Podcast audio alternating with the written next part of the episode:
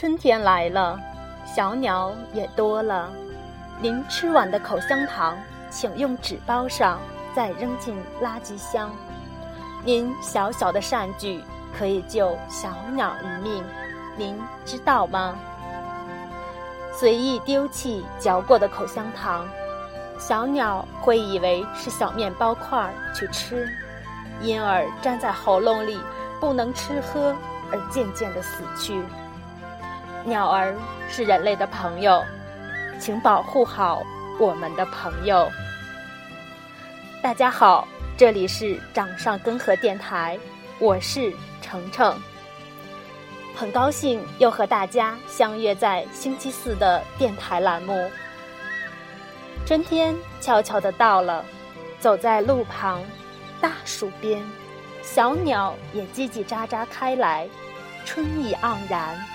心情也随着天气的变暖而活跃起来，但是有一帮坏人要行动了，因为他们要去打鸟。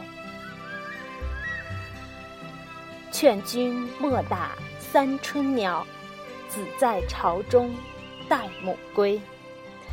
大家好，这里是掌上根河电台。每个人都有妈妈。每个人的成长都离不开妈妈的照料，小鸟也是一样，它们在巢中等待着妈妈的回来，等待着妈妈的食物，它们还要去长大。鸟类通常在这个时节产卵孵子，如果在春天的这个时候打鸟。若打死只鸟，便是让一窝小鸟倾巢而亡。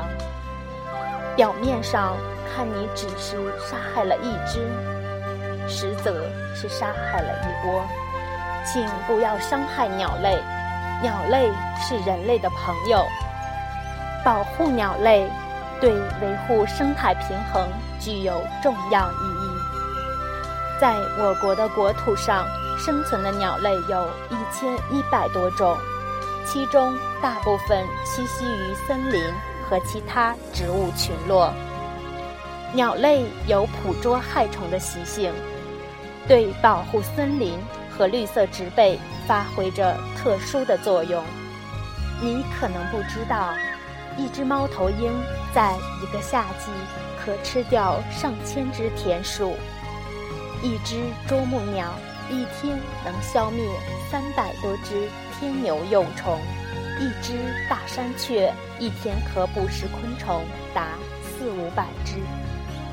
还有不少鸟类会啄食垃圾和杂草、种子、动物尸体等，对消灭害虫、净化环境起着不可替代的作用。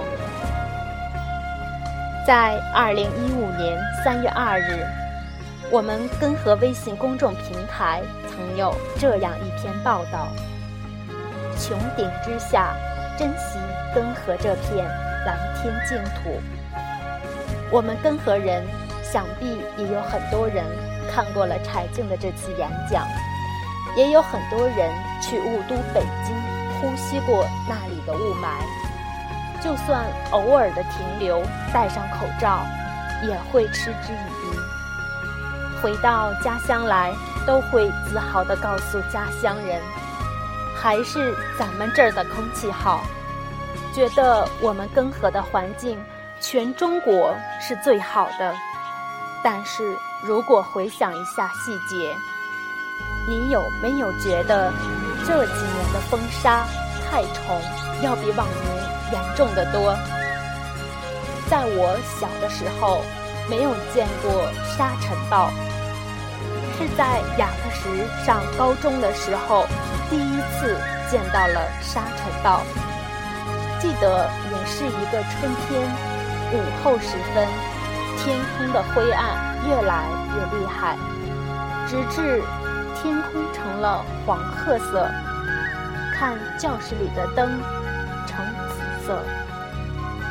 我的同桌是本地生。等他六点多回家吃了饭回来到教室，满脸满身的泥点子。后来学校通知，当天的晚自习不上了，都必须回家。一路上顶着风回到家，觉得这个世界太可怕了。难道真的有世界末日？